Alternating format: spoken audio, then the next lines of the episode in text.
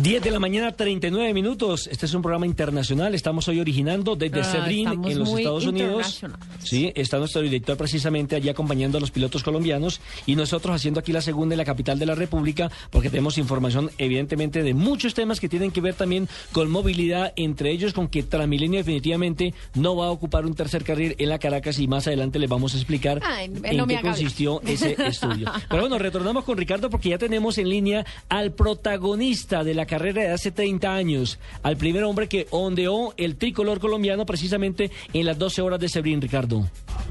Sí, increíble Nelson. Y fue a bordo de un Porsche el piloto Mauricio de Narváez junto a Stefan Johansson, a quien recordamos en grandes duelos en la Fórmula 3. y Ya en la apenas Fórmula tenía tres 2 añitos. contra- yo sé, yo sé, tres, tres añitos mal contados, don Nelson. Mira, eh, este, este Johansson que corrió contra Roberto José Guerrero en la Fórmula 3, en la Fórmula 2, incluso después en la Fórmula 1 y también en el campeonato IndyCar, fue compañero de equipo de Mauricio Narváez en un Porsche. Porsche es una marca legendaria y particularmente aquí en Sebring, la mitad de los boxes ha sido decorado con la bandera alemana, con el escudo de Porsche y con los años en los que ha ganado las 12 horas de Sebring. Y, me alegra demasiado, Nelson, y, gracias a ti, a Lupi, por el apoyo en Bogotá y a Joana en las comunicaciones, porque, porque es eh, demasiado importante saludar a una persona de quien uno habla aquí en los Estados Unidos, en Sebring 12, y, lo rememoran inmediatamente. Ah, sí, de Narváez, el colombiano que ganó las 12 horas de Sebring en la, en la mágica época, década de los 80. Fue una cosa maravillosa en 1984. Mauricio, es un gran placer escuchar los motores aquí al fondo y tenerlo a usted en la comunicación en Autos y Motos de Blue Radio. La victoria en las 12 horas hace 30 años. Qué cosa tan increíble, Mauricio. Gracias, eh, Ricardo. Un saludo muy especial a todos los oyentes de Autos y Motos de Blue Radio. Eh, muchas gracias por comunicarse conmigo. Sí, ya pasaron 30 años y afortunadamente en esa época se logró esa victoria eh, a nombre de Colombia, mm, en el cual obviamente estoy muy orgulloso.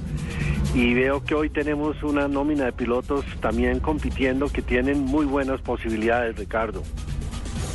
Sí, sí, lo habíamos referenciado Mauricio con el Tigrillo Yacamán, con Gaby Chávez. Lamentablemente Sebastián Savera, con quien hemos hablado antes de este programa, pues nos ratificó los problemas de motor que tiene el prototipo que comparte con el venezolano Alex Popov. Pero bueno, esa es historia. Y, y el presente se está escribiendo en estos momentos con una batalla impresionante, con más de 55 carros entre las categorías de prototipos y GTs. Eh, esta categoría de prototipos eh, en, el, en la década del 80, en 1984, así como hoy en día es la que comanda, es la que manda la parada. El circuito que tiene parte cemento, parte asfalto, que tiene poca luz en la noche, que tiene unas rectas increíbles porque son eh, parte de un aeropuerto. Siguen siendo lo mismo de esa época, Mauricio. ¿Qué recuerda de esa victoria? Eh, Ricardo, sí es una pista bastante complicada, es muy, muy, muy dura en los automóviles, por lo que usted dice fue una pista que, de, que era de la Fuerza Aérea Norteamericana, que la construyeron para, en la, para la Segunda Guerra Mundial, una, no sé, una pista ahí de, de observación o lo que sea, pero de todas maneras es una pista bastante difícil y la época ahorita ya está haciendo mucho calor, entonces agregarle a que es una pista muy dura en el automóvil es bastante complicado para los pilotos. Yo recuerdo que después de las carreras, porque yo corrí nueve años diferentes en Sebring, las manos le duraban a uno hinchadas dos o tres días porque tiene uno que tener tan fuerte el timón por la vibración tan violenta que tenía eh, especialmente en esa época la pista. Hoy día la han corregido un poco, pero no deja de ser bastante complicada y tiene eh, una situación también muy difícil que por hacia las cinco y media, seis, siete de la noche eh, se encuentra uno con el sol directo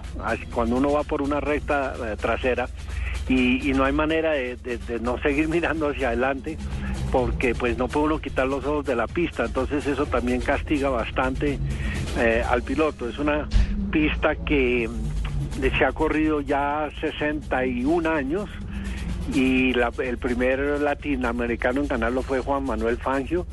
Eh, yo tuve el honor de ganarme la, por, como segundo latinoamericano y el tercero fue un sobrino de Juan Manuel Fangio, en, que también la ganó y entonces en 61 años le hemos ganado tres latinoamericanos y yo pienso que hoy Yacamán tiene una, una bastante opción, una opción muy buena. Estaba mirando la historia, Juan Manuel Fangio ganó en 1993 con el famoso Toyota Eagle MK, MK2, MK3, MK3 creo. Sí.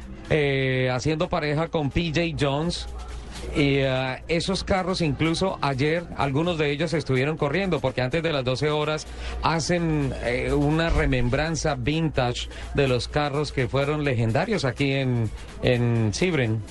Sí, Ricardo, curiosamente el carro que nosotros competimos en, el 84 con Hans Sayer y con Stefan Johansen, que Stefan en esa época estaba, como usted había dicho, eh, piloto de Fórmula 1 de Ferrari, ese carro ya estaba en un museo pero mm, y en esa época, en el 84, apenas estaban principiando los prototipos como los conocemos hoy día. Pero mm, le solicité el favor a, a Reinhold Jost, el dueño del, del, carro en esa época y el dueño del equipo, que me lo permitiera correr porque ya después de nueve años de estar corriendo ahí entendí que la fortaleza de ese carro contra los nuevos prototipos que eran, eh, digamos, experimentales en esa eh, etapa podría tener una gran oportunidad. Y eh, eh Joyce, muy amablemente, me consiguió a, Johansen y a Hayer para que me ayudaran a, a, competir. El carro se sacó de un museo, se trajo a través de Colombia, se llevó a Sebring, se compitió, se ganó y curiosamente después se volvió por Colombia para un evento de caridad que la primera dama de la nación, la, esposa del presidente Elisario Betancourt, doña Rosa, pidió que lo lleváramos al autódromo para un evento a, favor de Teletón. No sé si usted recuerda eso, Ricardo. Y de ahí siguió el carro para Alemania y allá lo vendieron. Sí, sí, sí, claro que recuerdo esa, esa visita fugaz al autódromo, al autódromo Tocancipá fue increíble. Mauricio, lamentablemente pues el tiempo vuela en la radio y pues quisiéramos que esta entrevista fuera de 12 horas como las que ganó usted en 1984.